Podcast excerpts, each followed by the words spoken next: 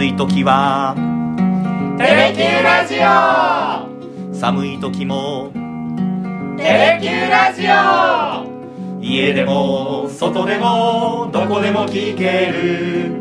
ちょうどいいぬくもり。テレキューラジオ。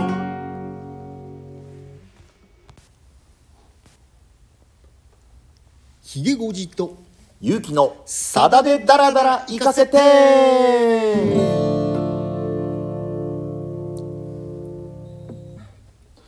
100プラス6回目の放送になります。よろしくお願いいたします。よろしくお願いします。あれ？今日はよろしくお願いします。おっしゃらないんですか？すいません。またここにおります。よろしくお願いいたします。今回も。ほほぼほぼレギュラー。もう準レギュラーの順を取ってもいいかもしれませんけれども今日も黒ギターさんにお越しいただいております。数えるのを忘れたぐらい。何回目ですかねもう10回超えたんじゃないですか。もう超えたんじゃないですか？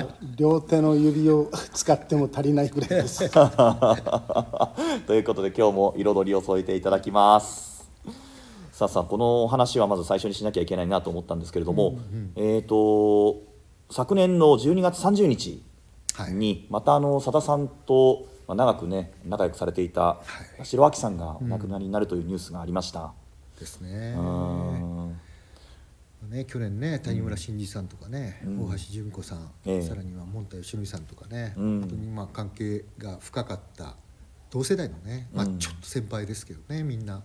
ちょっと先輩のまあ先輩のシンガーたちがね続々とね奇跡に入られてねまあ最近ニュースになったんですけどね昨年末に八代亜紀さんもね、うん。亡くなられたっていうことが分かってみんな72とか73とか、ね。えそういう年齢ですからね。うん。マッサンより本当に一つ二つ上の方々がねうん。次々に行かれるっていうのはねちょっと辛いでしょうね。うん。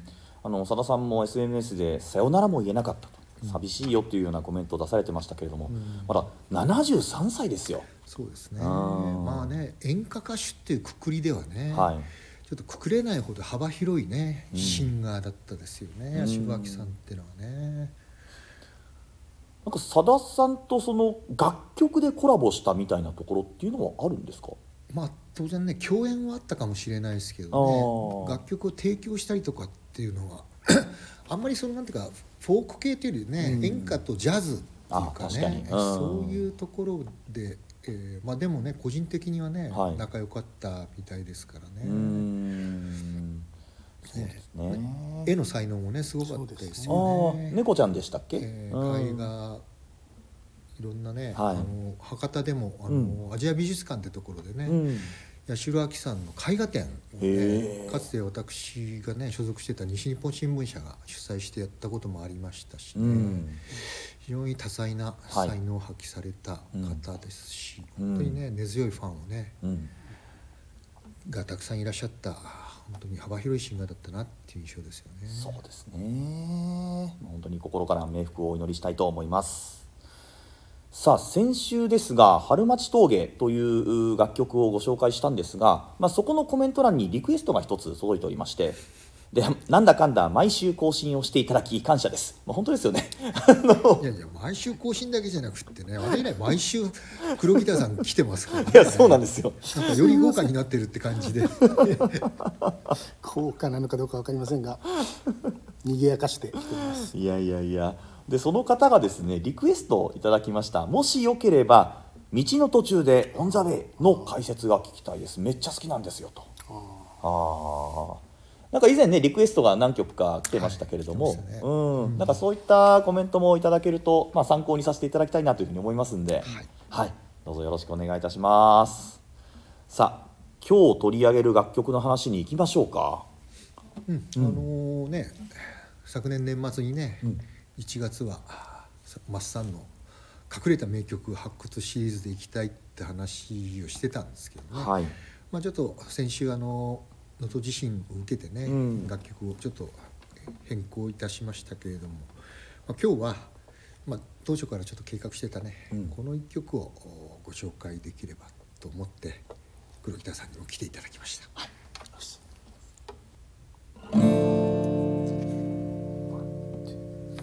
あの子はいつも悲しくない一人ぼっちで部屋の片隅で。うずくまってた。誰かが自分を救いに来るのをじっと待ってるけど誰も来ないと。分かってる。人には黒く見えるカラスが自分には白く見えてしまう。黒く見ようと努力したのに。人は大声で聞いてくる。なぜ嫌いですか？なぜ好きですか？左ですか？右ですか？あー聞こえない？あー届かない？自分の夢がわからない？あー。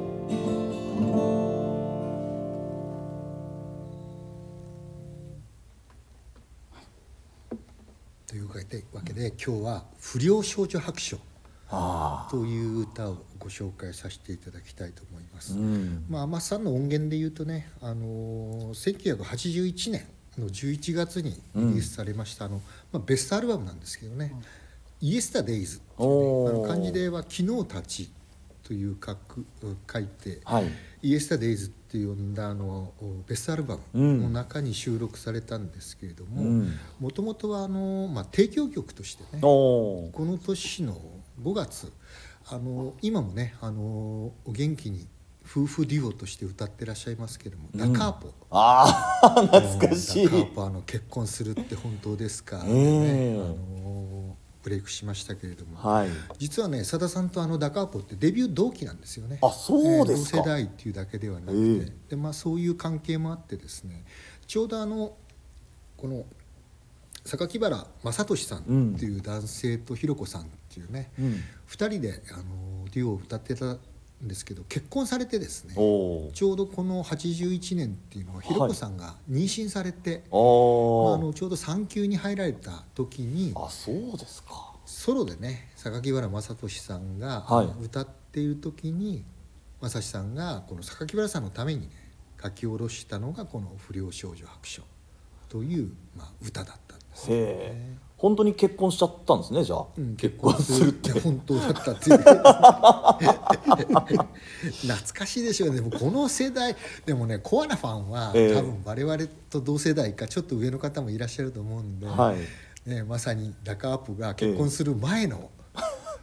ね、お姿も知ってらっしゃる方結構いるかもしれないですけそどね。っ。か。え81年の11月とおっしゃいました？あのイエスタデイズのリリース。でこのあの榊原さんのシングルリリースは、はい。1981年の5月だったんですけど、ああ私ね82年の1月生まれなんですよ。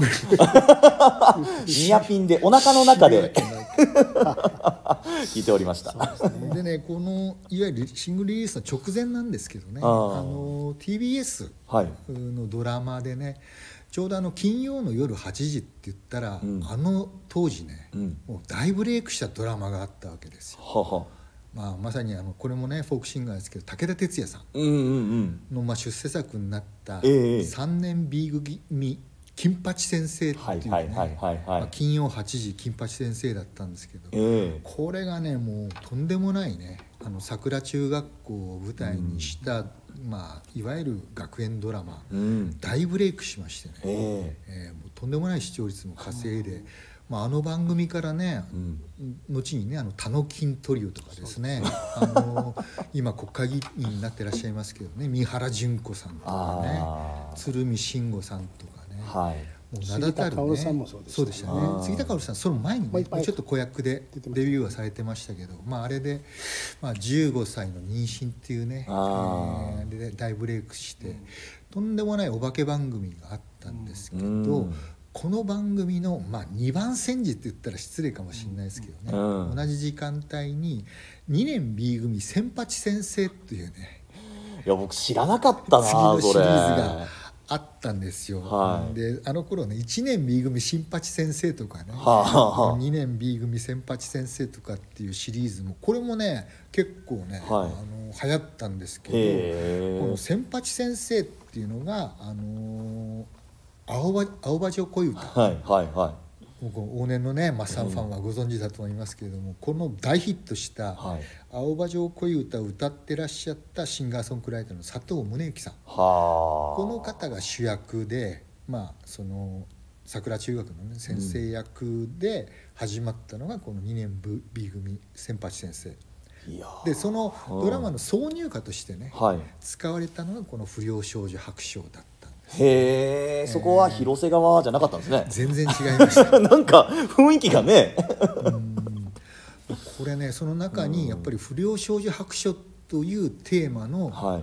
まあこれあの45 40数回やったんですけどね、その中の、まあ、テーマとしてねまさに「不良少女白書」という、うん。まあ、物語もね複数回あったんですよね。へえでその時に非常に効果的に使われたのがこの挿入歌だった。んですけど、へえなんか非常にこうメロディーもそうだし歌詞もなんかさださんのなのかなっていうような感じのこうちょっとなんていうんですかねその家族とか愛とかを真正面から歌うっていう感じじゃないじゃないですか。そうですね、うんどっちかっていうとねちょっとこう社会からはみ出しそうになってるね、うん。少女を主役にして書くっていうのは、正志さんにとって初めてのお挑戦したテーマだったのかもしれないですね、うん。まあ、もちろんこの脚本が先にあってね、はい。それに合わせてこの歌を作られたのか、うんうん。この歌があったから脚本がねあの不良少女白書になったのかは分かりませんけれども、うん。非常にさださんとしてはねまああの後にも先にも非常に珍しいテーマうん。ですよね。確かに、うん。あの子はいつも悲しいぐらい一人ぼっちで部屋の片隅でうずくまっていた誰かが自分を救いに来るのをじっと待ってるけど誰も来ないと分かっている。で人には黒く見えるカラスが自分には白く見えてしまう。黒く見ようと努力したのに人は大声で聞いてくる。なぜ嫌いですか？なぜ好きですか？左ですか？右ですか？ああ聞こえない。ああ届かない。自分の夢がわからない。ああという一番です、まあね、うん。どうしてもやっぱり周りに合わせたいんだけど合わせられないとうんいうことも含めてね孤立してしまう少女の内面を歌いながらですね、うん。なんでこれが嫌いなのってそれだって嫌いだからしょうがないじゃんって言っても、うん。当然それは好きになんなきゃダメでしょみたいなね、ああえーまああの同調を求められることに対する反発うん。うんなんでしょうね。うん。黒く黒黒でしょって言われてね黒く見ようと努力するんだけどどうしても自分には黒く見えない。というようなうん。まあ、価値観の違いとはちょっと違うんでしょうけどね、うん。うんそういう時代って何かありますよね、ある。うん。うん。特にねその1 5 6ああ中学から高校ぐらいにかけてってね、はいはい。なんかどうしてもやっぱりねなんかそれ拗ねてんじゃないんですけど、うん。なんとなくちょっとね世の中の動きと自分の考え方がずれてしまう時ってね、うん。えーまあ大なり小なりみんなあると思うんですけどね。ねうん。なんかまあ狭くは校則みたいなところもあるでし学校のね、うん。規則にこう縛られるみたいなところもあるでしょうし。それで学校サボるやつとかねねそれ結局不良って言われてたんですけど ね不良。最近あんま聞かないですよね不良少年。不良少女本当に言わないですよね最近。言わないな。あ 不良。ね屋上でタバコ吸ってみたりとかね。まあ字が良くないですよね。あ不良。あよくない。良くない。まああのですかね今ね。どういう表現がすすんなり当てはまるのか。不良少女なんかもう半死半生語になってしまったかもし非れま行少せんね。女とはまたちょっと違いますようねん。なんか非行になるとなんかこう警察のご厄介にみたいなところもね含まれるような気もするし。不良少女ってちょっと概念が違うんですよね。うん。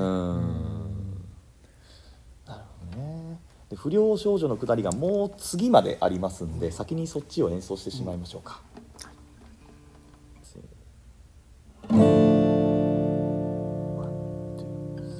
あの子はいつも悲しくらい強がって見せるけど実はとても寂しがりや時折街を吸っては一人で涙こぼしながらまた時々やけどをする。少し若さに思い上がり転がる方が楽だと覚え本当はとても優しいくせに拗ねてみせるだけの意地っ張り。何が正しくて何が嘘ですか？100じゃなければゼロですか？あー聞こえない。あー届かない。自分の夢がわからない。あー。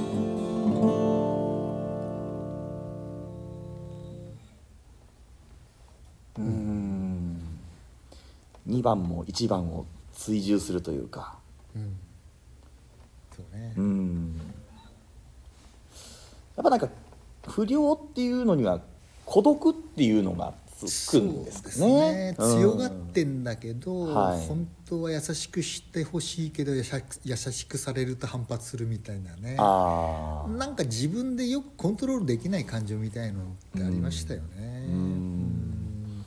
本当はね一人でいるのは寂しいんだけど、うん。なんかどうしても他人を遠ざけてしまうようなところがあったりああうんなんか不思議な感情でしたよね。そうですね、何でもないことでね、うん。親には歯向かってみたりとかね。多分誰にでもあったと思うんですけど。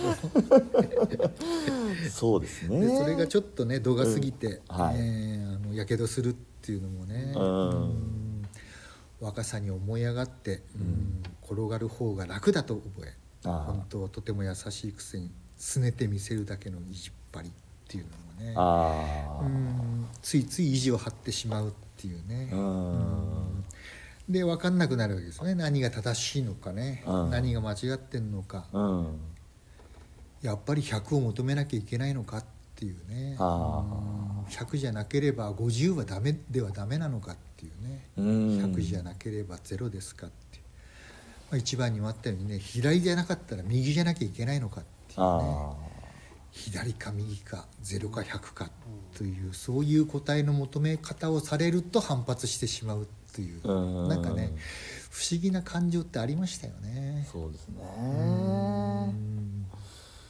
そう。0か100か黒か白か右か左かうん。みたいなとこですよね。そうですね。うん。でもこの年代って結構そのやっぱり学校でやっぱそうじゃないですか。こう入って言いなさいとかこうこれは規則なんだから従いなさいみたいな、うん。まあ、社会のこう最低限のルールみたいなところっていうのもなんかこう教えられる年代じゃないですか。うん。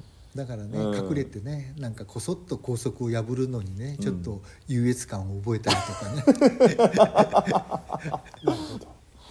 そうですうね。ん。大きくはみ出せないんだけど、うん。なんかはみ出したくてはみ出したくてしょうがない感情ってありましたようね。ん。なんかひとたび大人になっちゃえばなんか100ゼロの中には30もあるし70もあるし、まあ、ここはまあ今回貸し借りで60で手を打つんで次40でお願いねみたいなこととかって 往々にしてあるじゃないですか。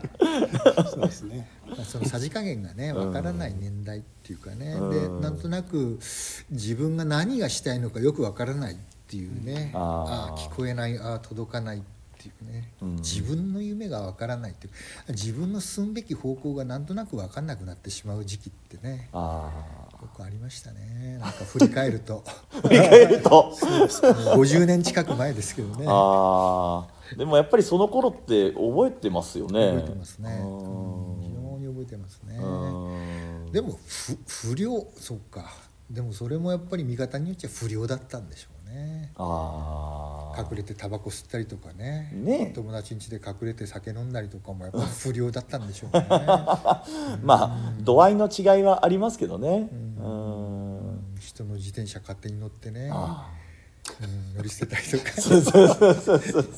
今でそれ窃盗ですもんね。どう考えて。も。うん。懐かしい。ひどいことしてたんだなって、う。ん。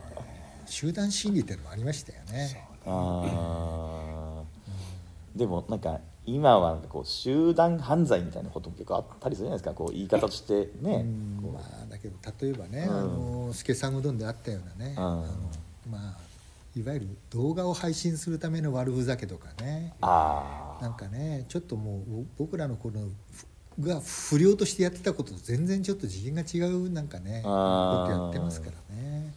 なんか社会への影響もね大きくなっちゃいますしねこのなんか SNS って取り返しがつかないですからこれはね。一回アップしてしまうとね。うー。ん本当なんかそのやられた方もこうやってしまった方にもなんかこう不幸の度合いが大きくなっちゃうなっていう気はしますね。うん。だけどまあこの時代にね、はい。まさにあの1980年代うん。前半って言ったら、まだバブルじゃないですよね。僕は黒ギターさんもちょっと学生時代ですけどね、おー。こっからどんどんどんどん、まあ、バブル経済に突入していく時代ではあったけど、やっぱり一つはねやっぱり家族っていうねあ一つのスタイルが本当にこう壊れ始めてた時期ではあったですよね。うん。なんかこうこうしがらみというか家族というしがらみとかふるさととかっていうしがらみとか、ーうん。なんかそういうものをあえて断ち切ろうとする時代だったなって気はしてんですけどね。うん。その中でまあ自分の存在する場所が居場所が分からなくて拗ねた、それがあったからこそこの2年 B 軍金八あ先八先生の中でもね不良少女白書というねいうんわゆる、まあ、あのテーマにした物語がね、はい。紡がれたんじゃないかなって思うんですけどね、うん。やっぱ価値観が少しこの辺時代変わってたなって気がしますね。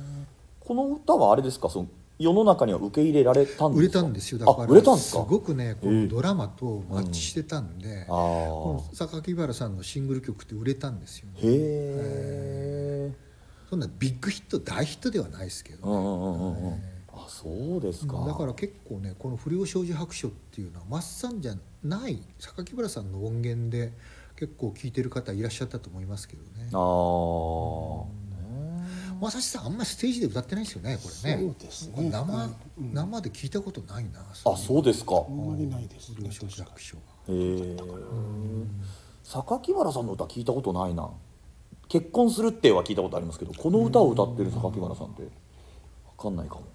あとやっぱね夫婦で歌うことがね今今娘さんがねフルートで入ってあ3人でのアンサンブえールすごいがやってらっしゃいますけどね、へえあとねやっぱあの「野に咲く花のように」とかね、はいああいうまあ本当に男女のデュエット曲がやっぱり多いですよね。うーんじゃあこれ3番と言っていいのかな？最後のところ言ってしまいましょうか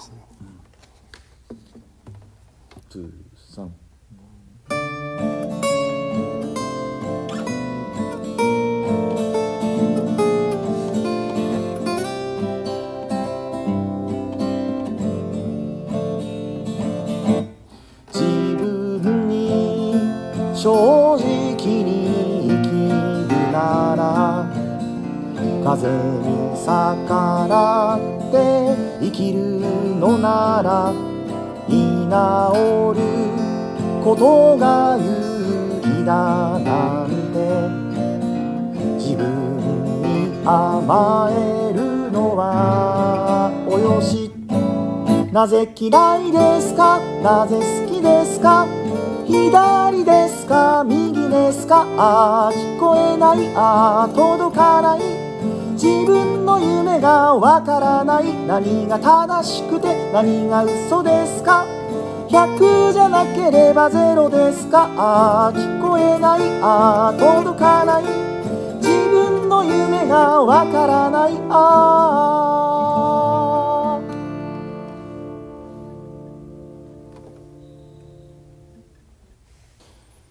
ー。うん。最後のこのサビに入る直前のところはうん。自分に正直に生きるなら風に逆らって生きるのなら、うん。居直ることが勇気だなんて自分に甘えるのはおよしうん。でですね、うん。ちゃんと覚悟を持ってね、うん。うん。周りが自分をね受け入れてくれる受け入れないんじゃなくて、はい風に逆らって生きようとするんであったら、うん。やっぱね自分が行くべき道を自分で探しなさいよみたいなね、うん。自分を諦めちゃいけないよみたいなね。ちょっと前向きのメッセージうん。で終わるところが、はい。い、かにもマッサンらしいところですけど、ね、なんか諭すじゃないけど、ねこの道に迷ってる少女にこう一本のこう光じゃないけど、うん。なんかこう指し示してる感じがするのがここの印象的だなそうですうん私はなんかここねなんかやっぱ80年代初頭のねさださんの胸の内がなんかこうにじみ出てるんじゃないのかなっていうね。ねまあ叩かれてたことですねなんかいろいろありながらも、ね、ちょっとね迷いつつも俺は、ね、どう生きていくのかみたいななんか決意みたいなのがひょっとしたらなんかこう 反映してるのかなとか思いながら私はちょっと聞きますけどですね。なるほどあこの右ですか左ですか0と100ですかって世間に突きつけられてたさださんなりのうんだから、まあね。居直ることはできたわけですよね。うんだからバッシングを受けてね、うん。で、まあまさに正志さんがテーマにしてきた家族とかふるさととかねいわゆる命とかっていうのが全面否定されてた時代だからですね、うん。まあ、本当にあがいてあがいて、えーなんかね自分のやっぱり行くべき道を見失いかけてたうん。時期でもあった、おまけにねやっぱり長子の借金っていうのあがねー。追いかぶさって結局コンサートに追いまくられる日々、うん。でなかなかじっくりね楽曲作りができる暇も取れないっていう中で本当に苦しい時期だったと思うんですけどね、うん。この頃ってね。ちょっと深読みしすぎかもしれないなと思いながらのなんかこう、ね、聞いでもねてるとねこのちょっとね。番組で何回も取り上げてきましたけどやっぱ80年代初頭のマスさんの歌っていうのはねそれ抜きには語れないですよね。やっぱあのバッシングと借金っていうね、うんうんうんうん。まあ2つをね同時に背負ったわけですからあの頃ね。うん。でもよくそんな心理状態でこうもし自分に対して言ってるんだとしたらこう居直ることが勇気だなんて自分に甘えるのはやめときなっていうメッセージを自分によくね、強いなと思って今聞いてましたけど、まあそこがね自問自答ですよね、ああ、うんそうやってやっぱりね自分で答えを出していくしかないっていう、うんうん。まあ17歳でねうん。一、回ねノイローザになって、うん。えーもう生き直ししてる方ですからですね。はあ普通の人よりは強いですよね。そうですよね、大きな挫折をね10代後半で経験してるというのは大きいですよね、まあ、逆に社会からこうね阻害されてねあのダメだってこう決めつけられた、まあ、不良少女という存在に向けて、あのむしろなんかそのその目線とは違う内側の目線からいやいやあの違うよっていうようなあのやっぱり視点がこうねあのなんか内側に入ってるのかなと思ってね。やっぱそこはやっぱりさださん、当時のさださんだからやっぱり気づいてその不良少女たちの心にこう寄り添ってそれでもあのねその自分に甘えるのはよしとね、あのお互いこう言葉を共有したみたいななんか読み方をしたいな個人的にはちょっと思いますけどですね深いですね。どうですかね。まああのさだファン深読みしたがる人結構いるんじゃないかなと思うんでまあねあのいろんな人の読み方あ感じ方も聞いてみたいな気がしますけどねそうですね。すみませんなんかレギュラーみたいなことい言っちゃって。やいやいや何をおっしゃってるんですかもうレギュラーみたいなもんですから。今右にひげおじさん左にえー黒ギターさんのような。非常に豪華な感じでやっておりますけれどもまあまさにでもね、そうやって、えー左じゃなければ右だっていうふうに言われて、うん。結局まあ拒絶されたわけですからね、うん。だけどあの時代だってやっぱりファンはね、うん。ずっとついてきたわけですよね、うん。えー隠れ貞。隠れ正志たん正志たんとして。うん。うん。まあ多分この番組聞いてるのはその類の方 間違いないですね さあということで今日は「不良少女白書」をお送りいたしました。で実は次回の話を今日おひげごじさんとお話をした時に何曲かあーご提示をいただいた楽曲がありまして、うん。でそれを黒ギターさんとねこの収録始まる前に少し話してたんですけどもあいけるやんこれっていうのがねありましたね、ありましたねなんかえね、ー非常に綺麗なギターの曲でああ。の曲なんですけれどもやりましょうかそれをね次回。次回も来てよろしいでしょうか？ということでもうあ来週来るというのはまた確約ということになってしまいましたけれどもまたギター2本でお送りできればいいと思います。それでは今日はこの辺で失礼いたします。ありがとうございました。ありがとうございました。